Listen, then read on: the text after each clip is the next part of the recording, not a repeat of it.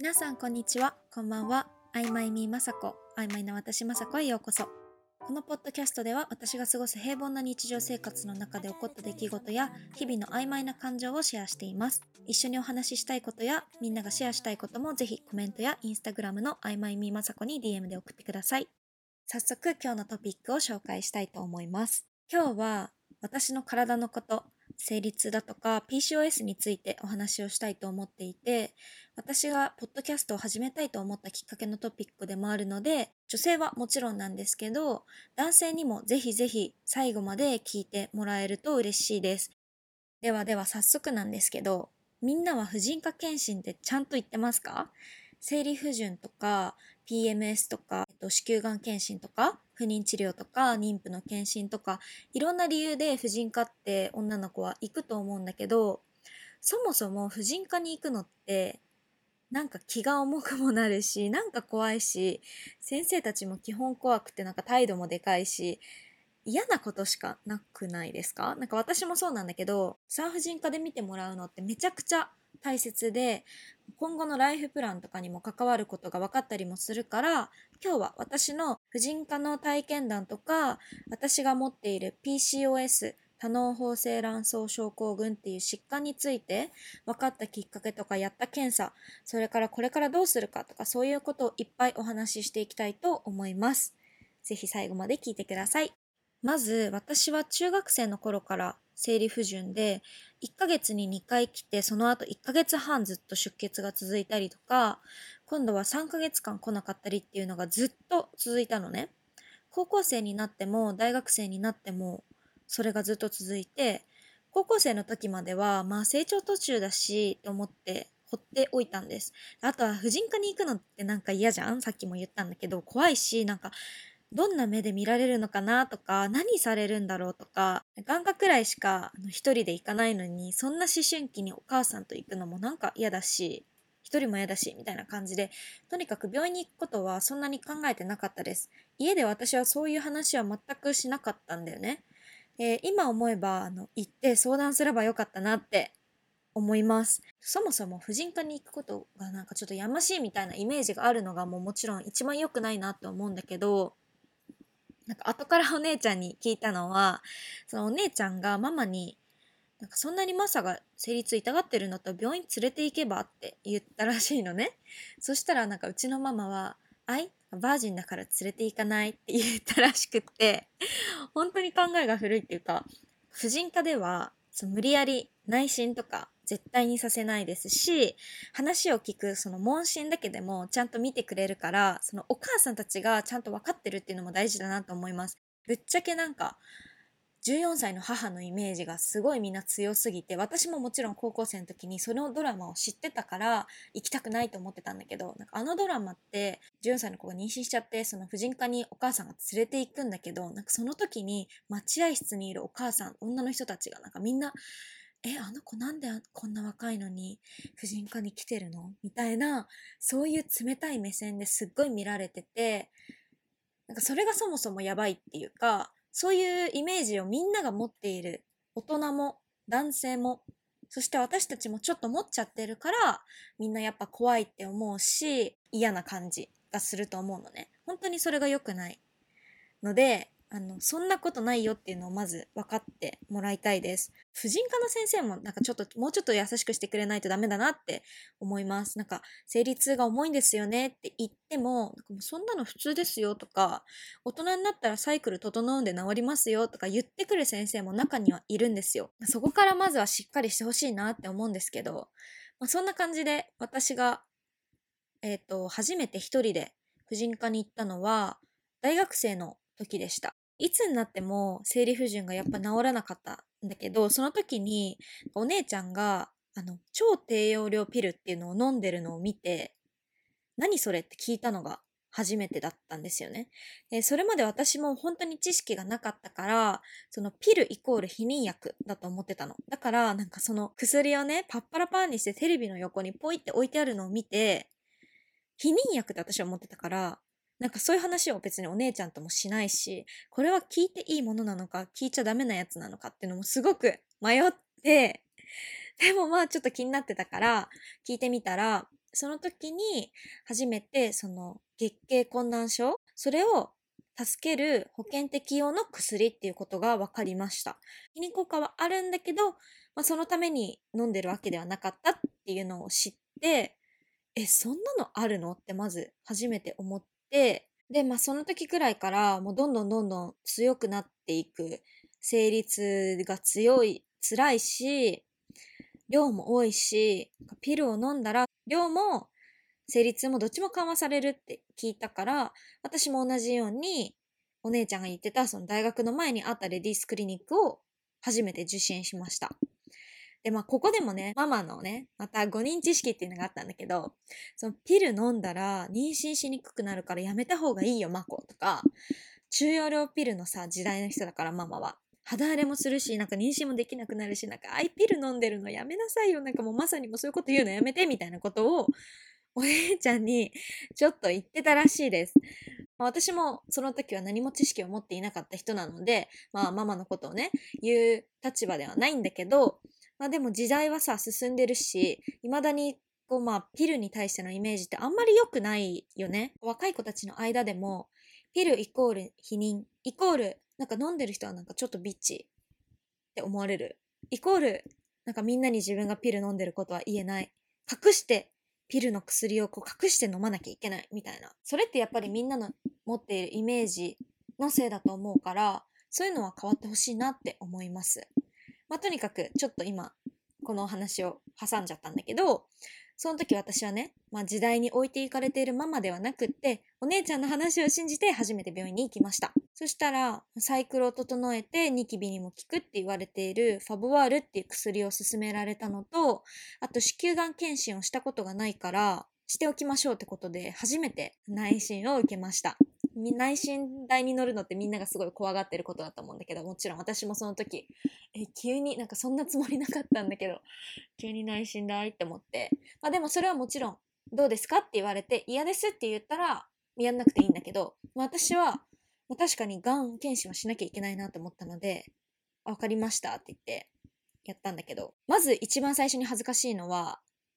私間違えてズボンで行っちゃって、まあ、内心すると思ってなかったっていうのもあるんだけど、ズボンで行っちゃったのね。でズボンで行くと、ズボンも全部脱いで、下着も全部脱がなきゃいけないから、すごくちょっと恥ずかしくって、だからみんなは、あの、ロングスカートとかで行くと、こうまくるだけだから、あんまり恥ずかしくないと思います。なので、ぜひスカートで行ってほしい。私のね、ちょっと失敗したお話なんだけど。で、そのなんか椅子が動きますねとか言われるんだけどさ、その椅子がまず、もう、どこに座ればいいかっていうのを迷っちゃうのね。その椅子がさ、上がった、ちょっとあんまイメージわかないかもしれないんだけど、椅子がその時上がった状態じゃなくて、こう、下がった直角になった状態だったから、どこに座ったらいいかっていうのがわかんなくて、なんか足を置くところに座りかけちゃったりとか、あと、足を置く場所があるんだけど、え、靴下って脱ぐんか？脱がないんか？みたいな感じで、こうずっとおどおどおどおど、初めての時はしてました。でもやっとこさ、椅子に座れて、椅子がこう動きますよとか言われて、でこうカチカチやられるんだけど、何回受けてもこれはね、やっぱり慣れないなって思います。最近だと TikTok とかでも内診台のツアーみたいなのをやってくれる、あの、婦人科の先生が結構いるんですね。内診ではここに座って、こういう風に椅子が動いて、こういう風に機械、あの、こういう器具を使って見てます。で、これで、こう、細胞、なんか細胞っていうかなんかちょろっと取って、これを検査に回してますみたいな説明をすごいね、教えてくれてる先生がいるから、あの、初めて行くから気になるとか、あとは、なんか私、内心したことあるけど、なんか何されてるのかわからないみたいな人、私も本当わかんなかったから、何されてるかわかんないんだけどって人も、なんかそれ見ると、あ、こうなってたのねみたいな感じのがわかるから、ぜひ、あの、30秒でわかるし、動画、ぜひ見てみてください。そんなこんなで、私は大学時代ずっと同じピルで、あの、生理の周期をね、コントロールして、まあ、社会人にそのままなったんだけど、それまでずっとなんかおかしいなって思ってたのね。ピルを飲んだら、量も減るし、生理痛も軽くなるし、イライラも軽減されるって言われてたのに、生理痛は薬を飲まないといけないぐらいひどくなってるし、吐くタイプのあの生理用品も夜のこの寝てる間だけじゃなくて、昼に使っても全然おかしくないぐらいの、肩月経ですかってくらいの量だったの。で、別にニキビも良くなってないし、毎月お金も払ってるのに何の恩恵も受けてないなって思って、薬を変えたい相談っていうのをしに行きました。まあ、そんなに生理が嫌だったら、まあ、3ヶ月連続で飲み続けられるジェミーナっていうピルもあるよって勧められたんですよ。で、それを飲めば実質生理は3ヶ月に1回になるから、1回の生理が、そのなんか毎月毎月辛いんだったら、3ヶ月に1回にしたらまあ多少軽くなるよねみたいな感じで言われたから、まあ、確かにと思ってそれに変えたんですよ。そしたら今度私の体がだんだんそのなんか3ヶ月のピル期間に耐えられなくなっちゃって、途中で不正出血が続いちゃったのね。で、何も変わんないじゃんって思ったのと、もしかしたら、もう私何年もピル飲んでるし、もしかしたら、ピルをやめたら、私のサイクルって、そのピルのおかげで元に綺麗に戻ってるかもしれないって思って、もうお金ももったいないし、飲もうが飲まないが変わんないんだからもうやめようと思ってやめたんですよ。そしたら案の定、中学生の時のルーティンみたいに戻っちゃって、1ヶ月半続く生理、その後2週間だけ空いてまた1ヶ月半みたいな。でもここまで来る間に、私は他の産婦人科でも一応チェックを受けてるんですね。大学の前のところはもうちょっと遠かったから、会社の近くの、まあ日本橋あたりならしっかりしたところもあるだろうと思って、あとは前は男性の先生だったから、女医さんだったら、まあ、この生理痛の辛さっていうのももうちょっと分かってくれるかもしれないなって思って、新しいとこに行ったんですね。しかも、いっぱい予習していったんですよ、私次は。なんか、はいはいって聞くばっかじゃなくて、子宮内膜症の可能性があるかもしれないとか、こういうことはあり得るかなとか、予習していったの。そしたら、その女医さんも、あーまあ、生理痛は誰でもあるんでね、とか言い出して、子宮内膜症とかも、うん、違うと思いますけど、ふふふ、半笑い。でもまあ、そんな言うんだったら一応見てみますか半笑いみたいな感じで。で、内心とかもなんか5秒ぐらいだけ見て、はい、問題ないです。みたいなことを言ってさ、全然大して見てくれなかったのね。で、別にまあ、内心が5秒で終わろうが、そういうのはどうでもいいんだけど、じゃ5秒で終わるなら終わるなりに、その安心材料がこっちは欲しいわけですよ。そんなのお構いなしになんか、はい、次の人みたいな感じだったから、もう二度と来るか、ここはって思って、まあでも、あの先生が言うには、私の体は問題ないらしいし、生理痛も普通って言われてるし、あ、そう、みたいな感じで、もう、婦人科に対するちっちゃななんかトラウマみたいなのを抱えてました。でも、いつまで経っても私の不正出血は止まらないんですよ。みんなわかると思うんだけど、まあ、血が出るだけならさ、まだしもだよ。生理用品の連続使用ってかぶれにつながったりだとか、行きたくも別にないのに何回も何回もお手洗いに行かなきゃいけなかったりとか、そもそもトイレに対して私過剰な潔癖なのに、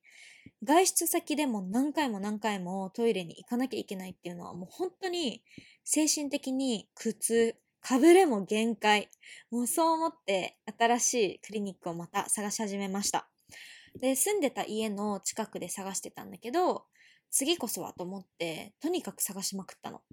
Google の口コミ見たりとか、病院のまとめサイトみたいなところの口コミ見たりとか、公式のウェブサイトの挨拶のページとか、診断内容のページとか、隅から隅まで読みました。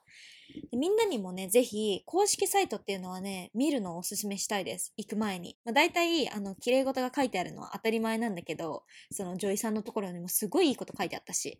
でも意外にね、なんか、生理痛に対する思いとかを書いてくれてる先生がいるのね。なんか例えば、その人それぞれに合った治療の方法で、直して、頑張って直していきましょうみたいなことをすごい書いてくれてる先生がいて、そういうところは当たりになりやすいかなと思うので、なんか見てみてほしいです。で、実際私が見つけた東京都の世田谷区洋画にある西名レディースクリニックってところはもうそうでした。もうサイトを見るだけで心がちょっと軽くなったぐらいだったから、もう婦人科悩んでるって思って東京に住んでる方とかはぜひあのチェックしてみてください。もうこれ以上あの病院がね、混雑するのは私も本当は困るんだけど、でも、それくらいすごくいい先生なので、ぜひあの見てみてください。ということで、私はそこで初めて診察を受けたんですけど、あの、今言ったように本当に超、超、超混雑が納得できるくらいの本当に優しい先生に出会いました。続いてた不正出血が、あの、やっと止まったので来ましたっていうふうにお伝えしたら、そもそも出血中でも来ていいんだよって言ってくれて、自分でもまあ出血中に行くのはちょっと嫌だ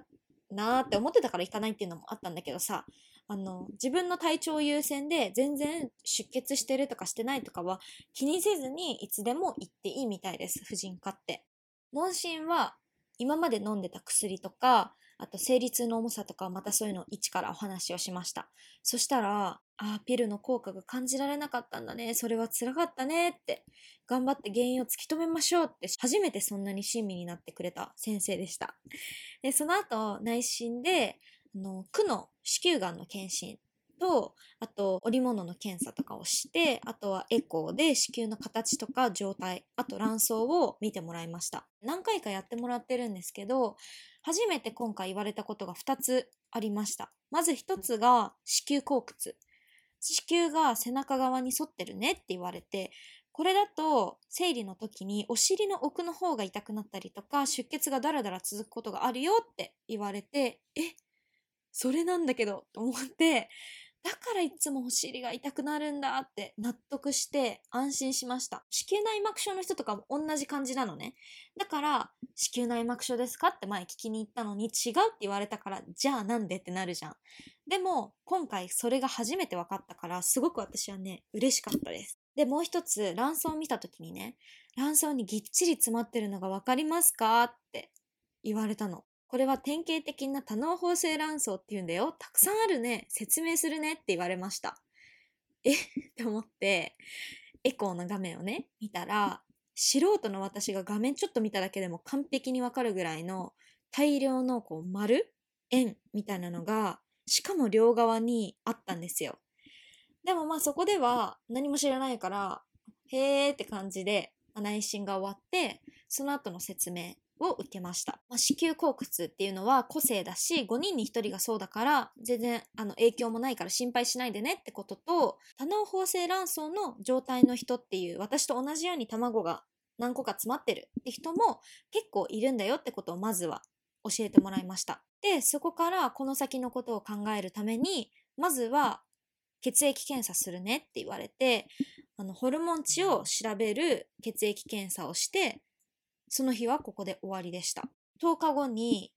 あの、結果を聞きに行って、ホルモン値を見たら完璧に基準値っていうのを超えていて、そこで初めて多脳包性卵巣症候群 PCOS っていう風に診断されました。ちなみにそのエコーとえっと、月経以上の問診だけで、あ、あなたは多脳包性卵巣症候群ですって言っちゃう先生もいるらしいんだけど、日本の基準ではちゃんと血液検査の結果も当てはまってないと確定診断はダメってなってるみたいです。初診の時に私初めて聞いたもう衝撃的だった言葉があって、こうやって卵がいっぱいあると排卵できません。あなたは今排卵してないと思いますって言われたの。え？排卵してないってこと？って思って、卵が出ないってことだよね？ってことは、妊娠ってまず卵が出ないとできないし、無理じゃん。ってことは私今スタート地点にすら立ててなくない？ってなって、PCOS ってまず初めて聞いた言葉だし、それにプラスしてなんか排卵できてないと思いますみたいな言葉を聞いちゃったから、もう、え？は？え？ってなっちゃって、結果が出るまで、もう結果が出る前ではあったけど、毎日毎日夜な夜な Google もインスタも Twitter も TikTok も超あさって、みんなのブログとか超見て、めちゃくちゃ検索魔になっちゃいました。PCOS がどんな症状っていうのは、まあ、さっきも排卵しないみたいなこと言ったんだけど、まあ、そこら辺はね、ググればたくさん出てくるからめちゃくちゃ簡単に言っちゃうんだけど、その分泌されるホルモンのバランスっていうのが崩れて、多くの卵たちが同時に育とうとしちゃうのね。でも同時に育とうとしちゃうんだけど、結局みんな未熟児みたいな、中途半端な大きさにしかならなくって、上手にこの一匹だけが排卵できない状態になってるみたいな感じなの。だから生理のサイクルも崩れるし、無排卵な月経も増えるし、それがもしかしたらなんか不妊につながっちゃうかもね、みたいなのが、それがまあ症状っていうか PCOS なんだけど、排卵してないわけじゃん。だから、え、やばいなと思って、まあいろいろ調べてたんですけど、あの、原因は未だに不明とされてるらしいです。で、まあ私がその検索マンになって調べてた時は、PCOS は痩せれば、運動すれば治るとか、規則正しい食事をすれば治るとか、生活習慣病みたいなものですとか、私は自然に治りました。体質です。個性です。とか、そういうのがいっぱい出てくるのね。ママにも、私 PCOS って言った時も、えー、ウーバーイーツばっかするからじゃないのとか、運動不足だからじゃないの？とか、あんたが動かんからじゃないのちょっと太ったからじゃない？とか、いろいろ言われたんだけど、もう私の心の中は全部、は？なんですよ。私のせいですか？と。体質で片付けて大丈夫なの？って思うし、健康的になって排卵さえすれば、PCOS の人の妊娠は難しくありませんとか、妊活の予定が決まったら治療すればいいですみたいなポジティブな言葉私もネット上でいっぱい見たんですけど、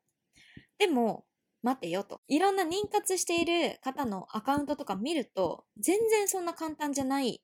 んですね。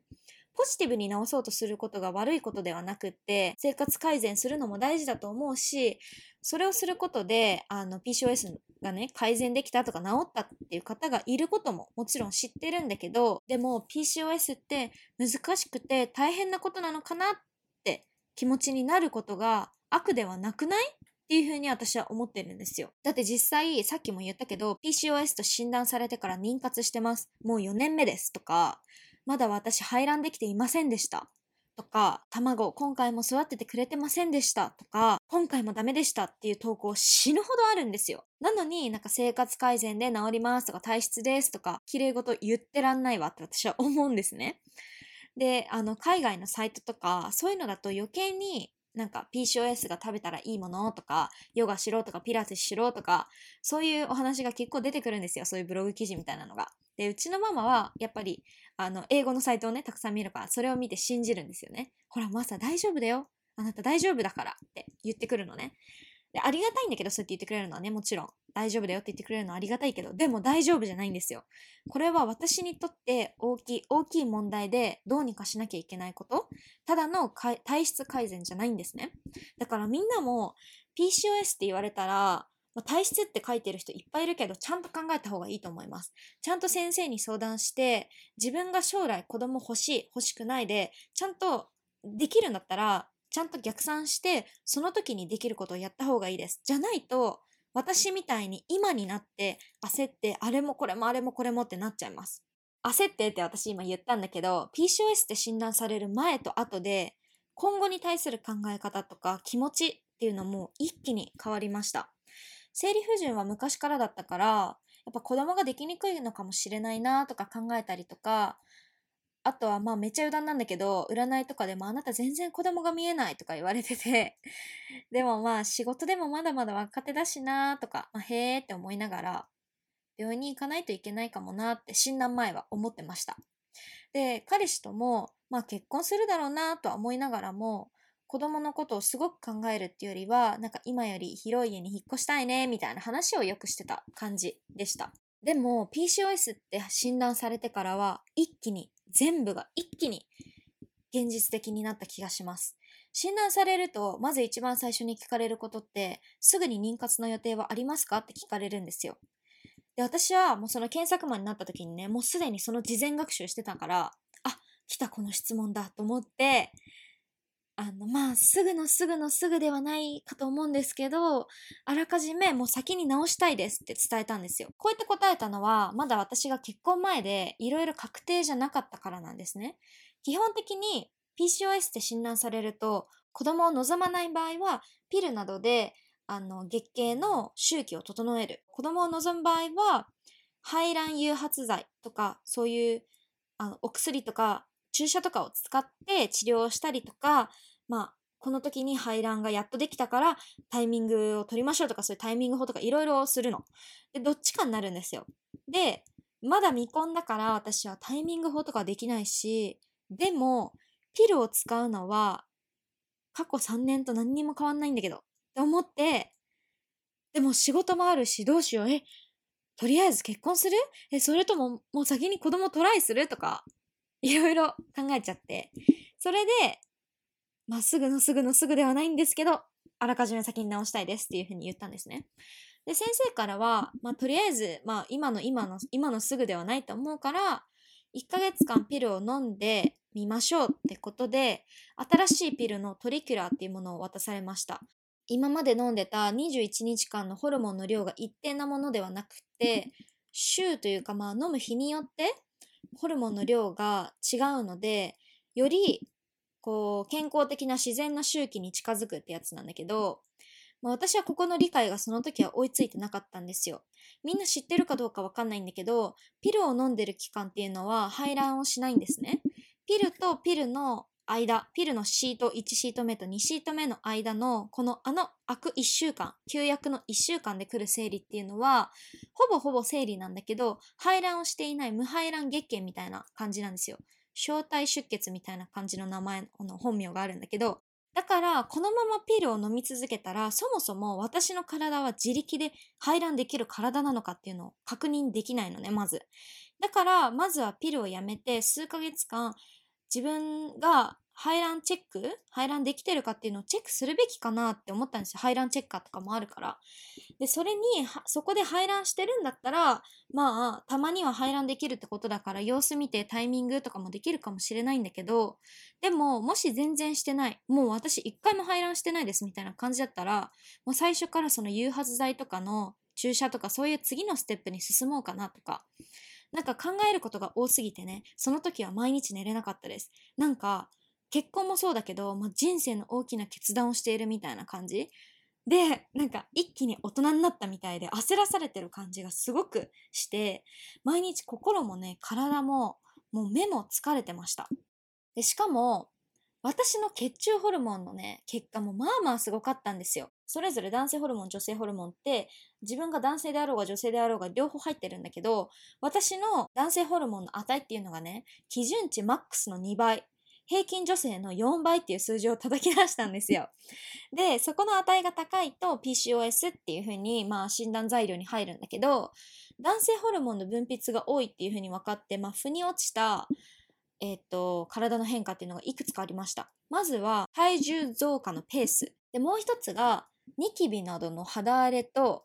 皮脂の増加、まあ、そういう変化が私は感じられました。女性ホルモンに関しては、周期によってこれはね、大幅に変わるらしいんだけど、値が。でも、成人男性に入っている女性ホルモンの基準値と同じぐらいの低さでした。もうほんといい加減にして私の体っていう感じでした。まあ、ホルモンの値はね、こんな感じだったんだけど、確定診断を受けて約1週間、私はプラノバールっていう中容量ピルで生理をね、まず起こしました。これを皆さんなんかリセットっていうよくあの言ってます。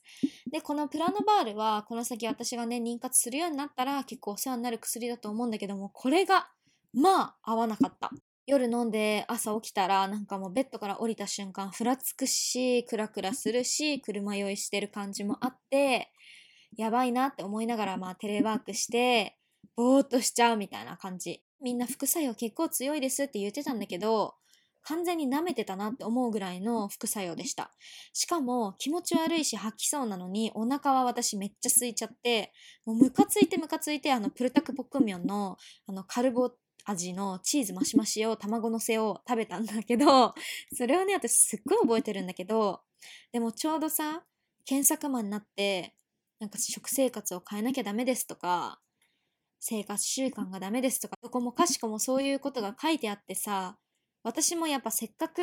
ね、やっぱりこうやって書いてあるから変えていこうって思ってた時期だったのに、ブルタックポックンミョンがめちゃくちゃ美味しくって、美味しいんだけど、その後に罪悪感がやばくて食べちゃったっていう罪悪感がやばくて、でももう心も疲れてるし、その後に、食べ、食べちゃった、うーとか言って、なんか泣いてました。そういう時もありました。で、まあ同じぐらいの時期に、あの今後のその排卵状況を知るために基礎体温計っていうのも買ったんですけど今はちょっとまだピルを飲んでるのとどうせガタガタっていうのでできないからあの今全然見てなくて本格的にちょっとまた妊活始めるって時にやり直そうかなっていうふうに思ってます。で、ちなみにこの体温計は彼氏に買ってもらいました。もちろん病院代とか私が払ってるし、お薬ももちろん私の体のことだし、私の不調のことだからやってるんだけど、なるべくオープンに話をしたいし、少しでもね、このことを2人のことだと思って関わってもらいたいなと思って買ってって言いました。で、その日はね、あの、その話をしたのと同時に、生理の仕組みっていうのも教えました。保険の授業をね、受けているとはいえ、生理の仕組みとか、妊活妊娠の仕組み、出産の仕組みとかって、ちゃんと分かってない男の人めっちゃくちゃいると思います。だから生理とかも、なんで生理が起こるかとかももちろん全然知らないし、でも、まあ、なんとなく、なんか私生理が重いとか、まあ生理痛で痛い痛いって言ってればさ、やってくれることはたくさんあるじゃん。ご飯を作ってくれたりとかさ、買ってきてくれたりとか好きなもの。そういうのはあるから、まあ生理痛が重い、痛いんだろうなっていうのはなんとなく分かってるとは思うんだけど、そういうふうになんとなく分かってもらうよりも、一回ちゃんと時間をとって、こういうふうに生理が起こると。だから毎月私はだからこういうふうに痛くなる。だから生理前は私の機嫌がめちゃくちゃ悪くなる。こういう風だから。みたいな、ちゃんとこうね、順序をね、持ってね、こう教えてあげると、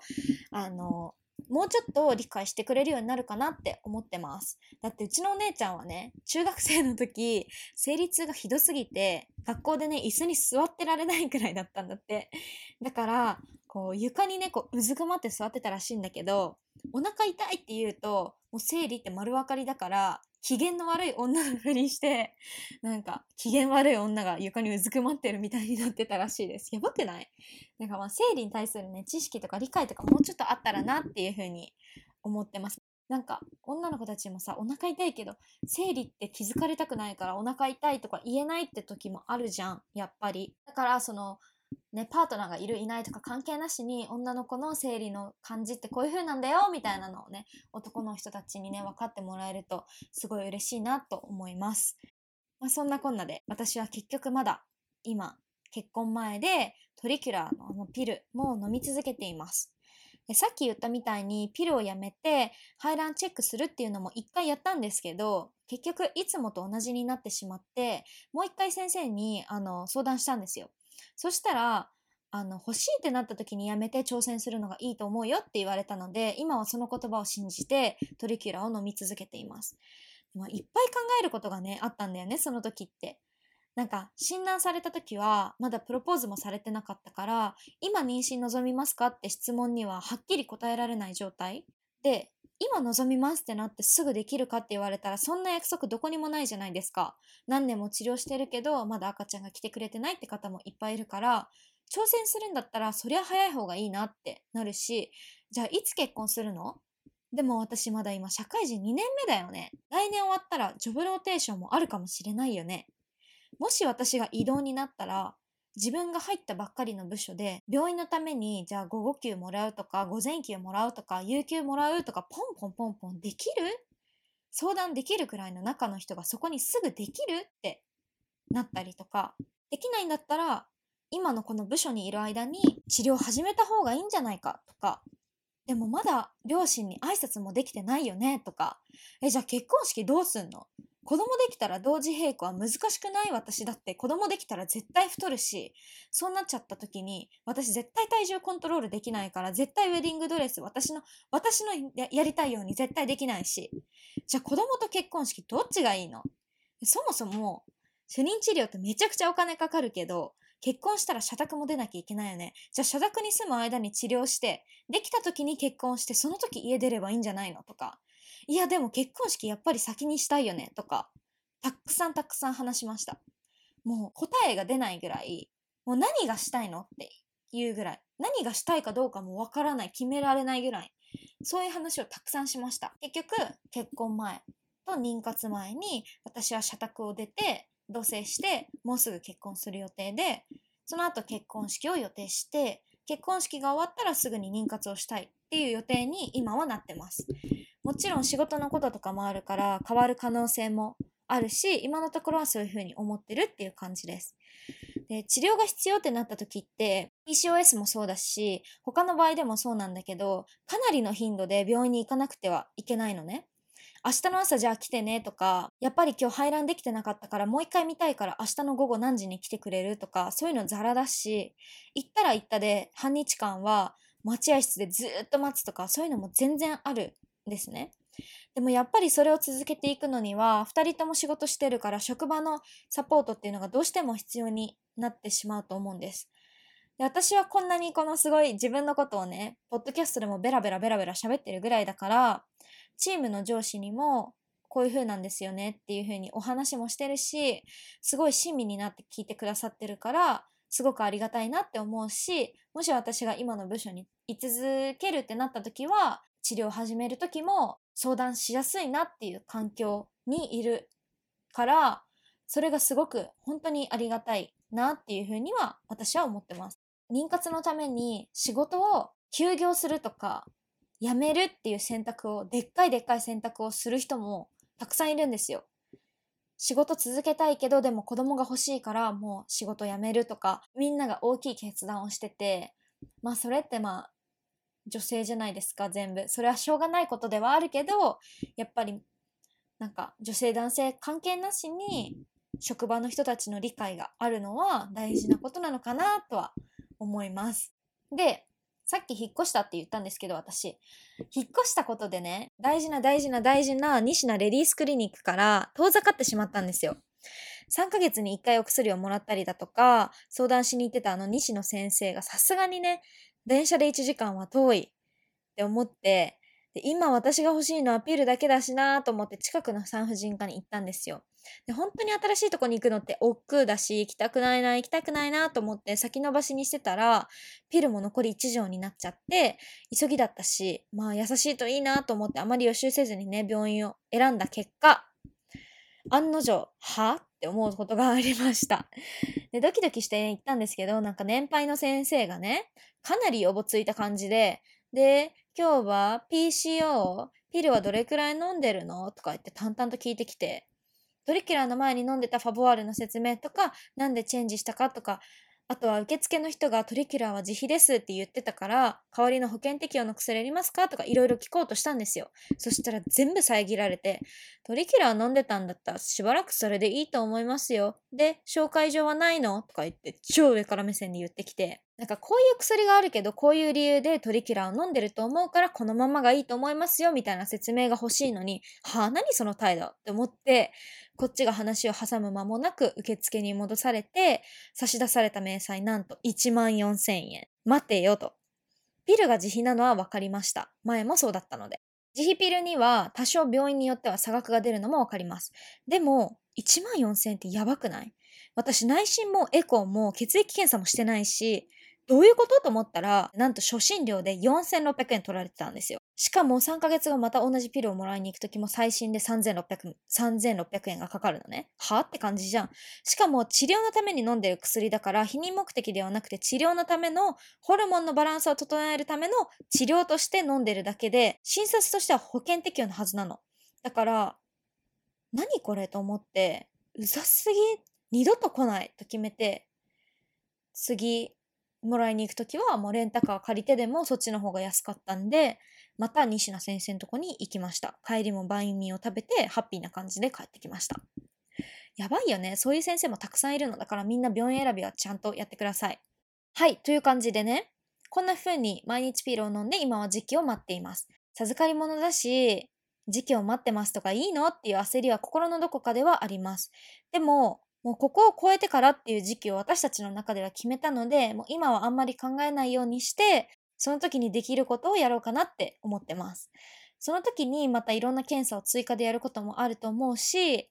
まあね、ほんとインスタとかでね、超勉強になるからみんないろんな人のアカウント見てほしいんだけど、今からそういうの見て、私も予習しておこうって思ってます。私は産婦人科にね、行ったから PCOS ですっていうことも分かったし、分かったからこそ、じゃあ子供どうするっていう現実的なところを向き合えたんだよね。だからさっきから私子供子供子供子供って言ってるけど、妊娠だけじゃなくって、PCOS は月経困難症、その生理が重いとかずっと続くとか全然来ないとか、そういうのが引き起こしてる疾患みたいな感じだから、自分の生理痛ってなんでこんなに重いんだろうって未知な感じでこうずっと思ってるよりも、PCOS が一つの原因でしたって分かって私はすごく安心しました。だからもし高校生とか大学生とか、最初の方とかに分かってたら、もっとその時から体質改善とかできる範囲でできてただろうなって思うし、早く知っておくに越したことはないと思います。多脳胞性卵巣、卵がいっぱいある状態の人って結構いるらしくって、まあ、自分は絶対違うだろうってことは全然ないのね。そこからホルモンも見て確定診断になるのは、だいたいクラスに1人の割合ぐらい。だそれって全然可能性あるじゃないですか。だからもし生理不順とかで悩んでたら、ぜひ相談に行ってほしいです。本当に無理やり内診とかもされないし、話を聞いてもらうだけとかでも大丈夫だし、行ってほしいです。なんかいっぱいいるじゃないですか。お腹痛いって言ってる子たち。もうそれって異常らしいのね。みんなが痛いって言ってるから私が痛いのも普通なんじゃなくて、薬を飲むほどなのは異常なんですよ。だからしっかり見てくれるところを探して見に行ってほしいです。あとはもっと大事なこと。がん検診もちゃんとやってほしいです。友達とかにがん検診やりに行った今年とか聞くと、結構もともとやったことないとかやってない子とか、4年前にやって最後とかそういう子が結構たくさんいて、あれって区とか市とかの補助で自費で500円だけでやってくれたりもするし、すごくお金がかかる検査ではないから、年に1回とか他の相談事があるついでの時でもいいから、ぜひやってほしいです。子宮がん検診とかはめちゃくちゃ奥までぐりぐりやられるような検査ではないから、もちろん一瞬違和感はあるけど、我慢して受けてほしい。あと、もし相談しに行ってエコーとか見てもらっても何もないよって言われたけど、なんか絶対そんなことないだろうなって自分のこの直感で思うときは他の病院もぜひ行ってみてもらってください。私も何個も何個も行って、やっとここの先生で見つけてもらえたことだったので、先生によってね、本当に診断も変わってくるので、安心できるまで見てもらった方がいいんじゃないかなと思います。はい、ということで今日も長々とすごいたくさんのことを喋ってしまいました。あの、みんなのためになったら嬉しいなと思うし、私のこの長いお話をね、最後まで聞いてくれてすごく嬉しいです。私はすごい自分のことだからポンポンポンポン話せるからいいんだけど、なんかみんながもし相談する人がいなくて、でも誰かに聞いてほしいとかがあれば、あの、全然 DM とかでも送ってもらえたらなっていうふうに思います。はい。ということで今日のお話最後まで聞いてくれてありがとうございました。それでは来週のポッドキャストでお会いしましょう。バイ